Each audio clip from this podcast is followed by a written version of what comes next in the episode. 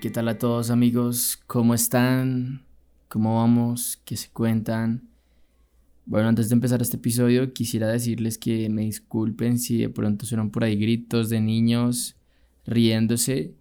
Es que llegaron chicos aquí al lado de la casa, entonces si los escuchan reírse, bueno, pues ríanse con ellos. bueno, ya estamos en el episodio 16 y qué alegría de verdad poder seguir con este proyecto hermoso. Así que, ¿qué les parece si entramos de una vez en materia o al grano, como dijo el dermatólogo? bueno, este episodio lo llamé ¿Cuál es tu Cadillac? Y bueno, si eras un estadounidense y vivías entre los años 50 y tal vez los 80, era casi seguro de que ibas a desear uno de estos carros, un Cadillac. Cadillac es una marca de carros para los que no conocen que de hecho en muchas películas como de esa época los ponían bastante seguido porque eran la, la, cosa más loca, más hermosa que había en carros. Entonces era un tipo de auto muy lujoso de esa época. Y solía suceder que si tenías uno de estos, pues sí, tenías plata, tenías lanita, billetes y una vida increíble probablemente. Porque no eran nada económicos estos carros tenían una de esas líneas y de esas cosas icónicas de los carros, como la parte trasera, que eran sus aletas traseras, era algo que lo caracterizaba al Cadillac, era un precioso carro, que incluso hoy a los que nos gustan los carros antiguos nos parecen preciosos. Y sí que era un lujo en esta época tener uno de estos carros, ¿sí? Sería como tener un Mercedes clase S hoy por hoy, yo creo. Pero quedémonos con Cadillac, no nos vayamos tan allá. Y como dato curioso de Cadillac, eh, una época donde esta empresa estuvo obsesionada con estar en el mercado de prestigio, lo más chic de lo chic. Y pues en gran parte era su esencia, ¿no? Estar en el mercado prestigioso. Para esto tenían normas como no vender sus carros a los afroamericanos. curioso esto y lo que también demostraba el, elitismo de la época, sí. Esto les ocasionaba grandes pérdidas porque habían afroamericanos bastante caudelados ya para esta época que eran famosos, que eran cantantes, músicos, boxeadores, grandes abogados. Y lo más loco de este dato curioso es que las personas adineradas afroamericanas mandaban a un hombre blanco a comprarlo por ellos, porque querían tener uno de estos Cadillacs porque significaba algo más que un solo auto, significaba como mostrar prestigio, mostrar cosas, ¿no? Y no quiero hablar del el elitismo de la época y mucho menos del racismo en ese entonces. Más bien quiero hablarles en este episodio de esa intención de querer mostrar y ostentar cosas, ¿sí? Porque en la mayoría de casos, eh, cuando uno ostenta cosas, no es la realidad más cercana. Y aunque lo fuera, eh, no es lo que realmente las personas son. Porque siempre en todo esto existe ese virus, ¿no? Ese germen de la hipocresía, de las apariencias, de mostrar cosas que no, demostrar cosas que no estamos viviendo. Y permítanme hacer un viaje al pasado, a uno de los pasajes icónicos para mí e incluso para este podcast, porque de ahí nace el podcast. En Lucas capítulo 5, versículos del 1 al 4. Dice, aconteció que estando Jesús junto al lago de Genezaret, el gentío se agolpaba sobre él para oír la palabra de Dios. Jesús vio dos barcas que estaban cerca de la orilla del lago los pescadores habían descendido de ellas y lavaban sus redes. Y entró en una de aquellas barcas, la cual era de Simón, y le rogó que apartara de la tierra un poco esta barca. Luego sentándose, enseñaba desde la barca a la multitud. Cuando terminó de hablar, dijo a Simón, Simón, ve hacia mar adentro y echa tus redes de nuevo para pescar. Así que si me acompañan en este viaje al pasado.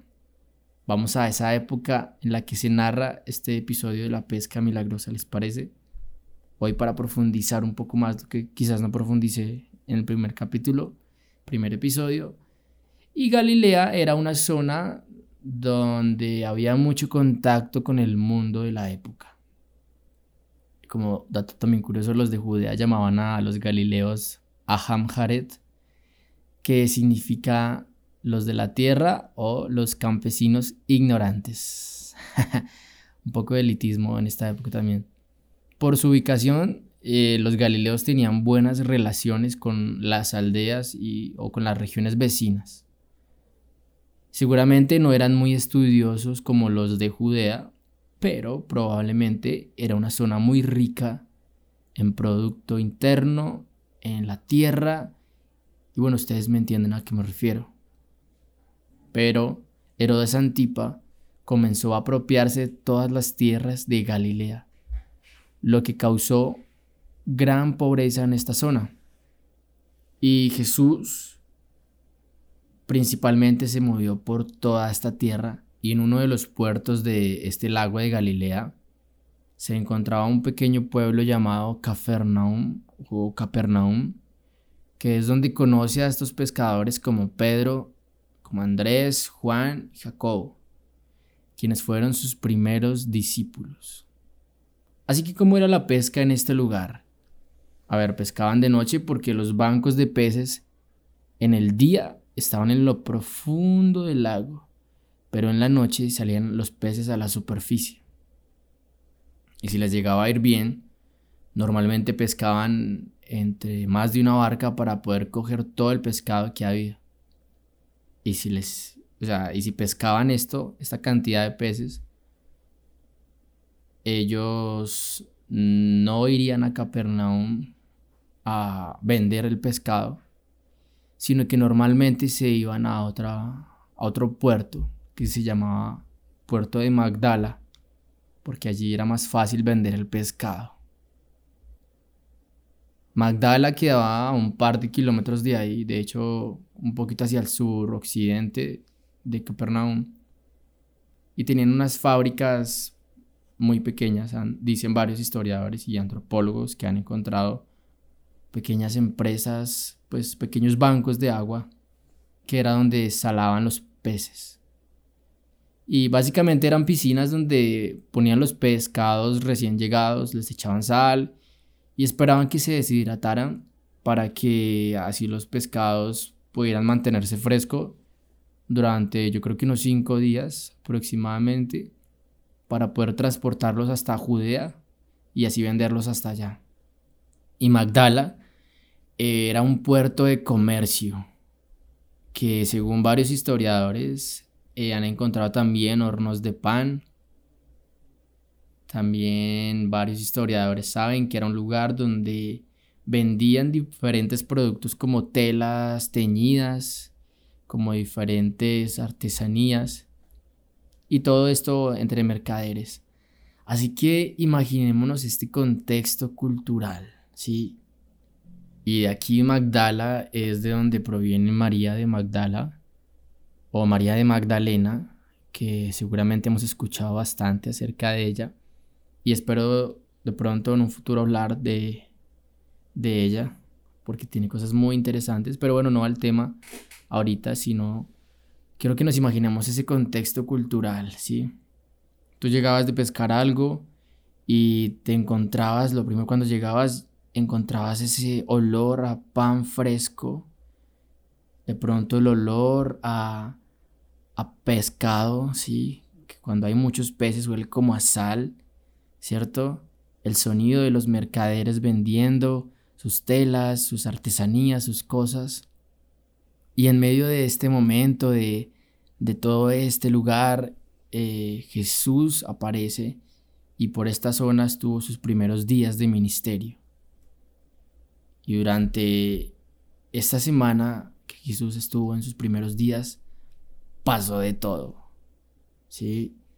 Jesús toca a un leproso y el leproso se sana. Sana Jesús también a la suegra de Pedro.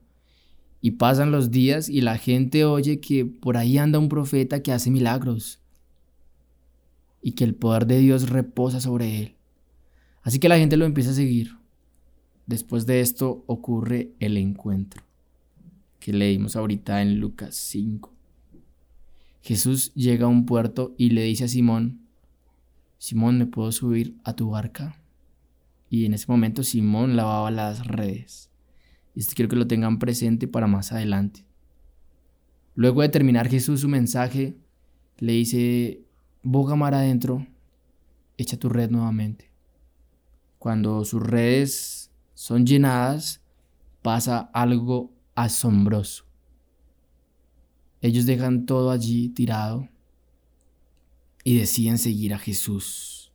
Y esto quiero de verdad hablar de esto porque probablemente no sé si todos hubiésemos hecho lo mismo que hicieron los discípulos. ¿Qué hubiéramos hecho con todo ese pescado y con todo ese dinero? Les pregunto. Es como si hoy por hoy nos ganáramos, no sé, el baloto, la lotería. ¿Qué haríamos con todo ese dinero? Creo que probablemente nos aferraríamos al acontecimiento. Pero estos hombres dejaron todo lo que habían ganado, todo este milagro, todo este acontecimiento, y decidieron seguir a Jesús. ¿Y qué quiere decir esto? Somos una cultura donde los donde hemos puesto a los milagros en un lugar muy preponderante en nuestra espiritualidad, ¿verdad? Hemos enfatizado el poder, los milagros, las sanidades y los ponemos en un lugar muy alto, pareciendo que los milagros son lo principal. Pero fijémonos en estos hombres. No se quedaron con el milagro como mejor opción, sino que decidieron irse con el autor de los milagros. Porque posiblemente el escritor Lucas desea que nosotros veamos a Pedro como un Pedro frágil, un hombre que se siente pecador, que se arrodilla frente al Maestro, que no se deja seducir frente al éxito, frente al gran milagro, porque él decide dejar un segundo lugar este, este, estas cosas que le están ocurriendo en su vida, por seguir al autor de los milagros. Porque seguramente desde esta época ya existían líderes cristianos un poco más adelante, ¿no? Que iban a empezar a ser seducidos por el poder, por el dinero, por el éxito, por el prestigio. Y se empieza a deformar la imagen de un líder cristiano. Posteriori, probablemente podemos tener esta tentación de vincularnos más con la autoridad que con el servicio, ¿verdad? A veces conjugar un poco más ser servido con, con servir. ¿Y qué tal si Lucas nos hubiera mostrado a Pedro quedándose con el milagro, abrazando la barca? Seguramente nos mostraría un Pedro exitoso, ¿verdad? Aferrado al éxito, protagonista de lo sorprendente. Así que muchachos, no, no nos abracemos al éxito, al prestigio. Siempre nuestra posición debe ser seguir al Maestro. Jesús nunca usó un milagro como un marketing religioso. Esto no motivaba a Jesús, él no se quería hacer famoso. La única motivación de Jesús realmente fue la compasión por el prójimo. Siempre lo movía la misericordia. ¿Por qué Pedro lavaba las redes? Les pregunto. Porque cuando un pescador lavaba las redes, quería decir que ya había terminado de pescar, quería decir que había pescado lo suficiente para tener que lavar su red, porque estaba sucia, infestada de gran cantidad de pescados. Pero Pedro no había pescado nada.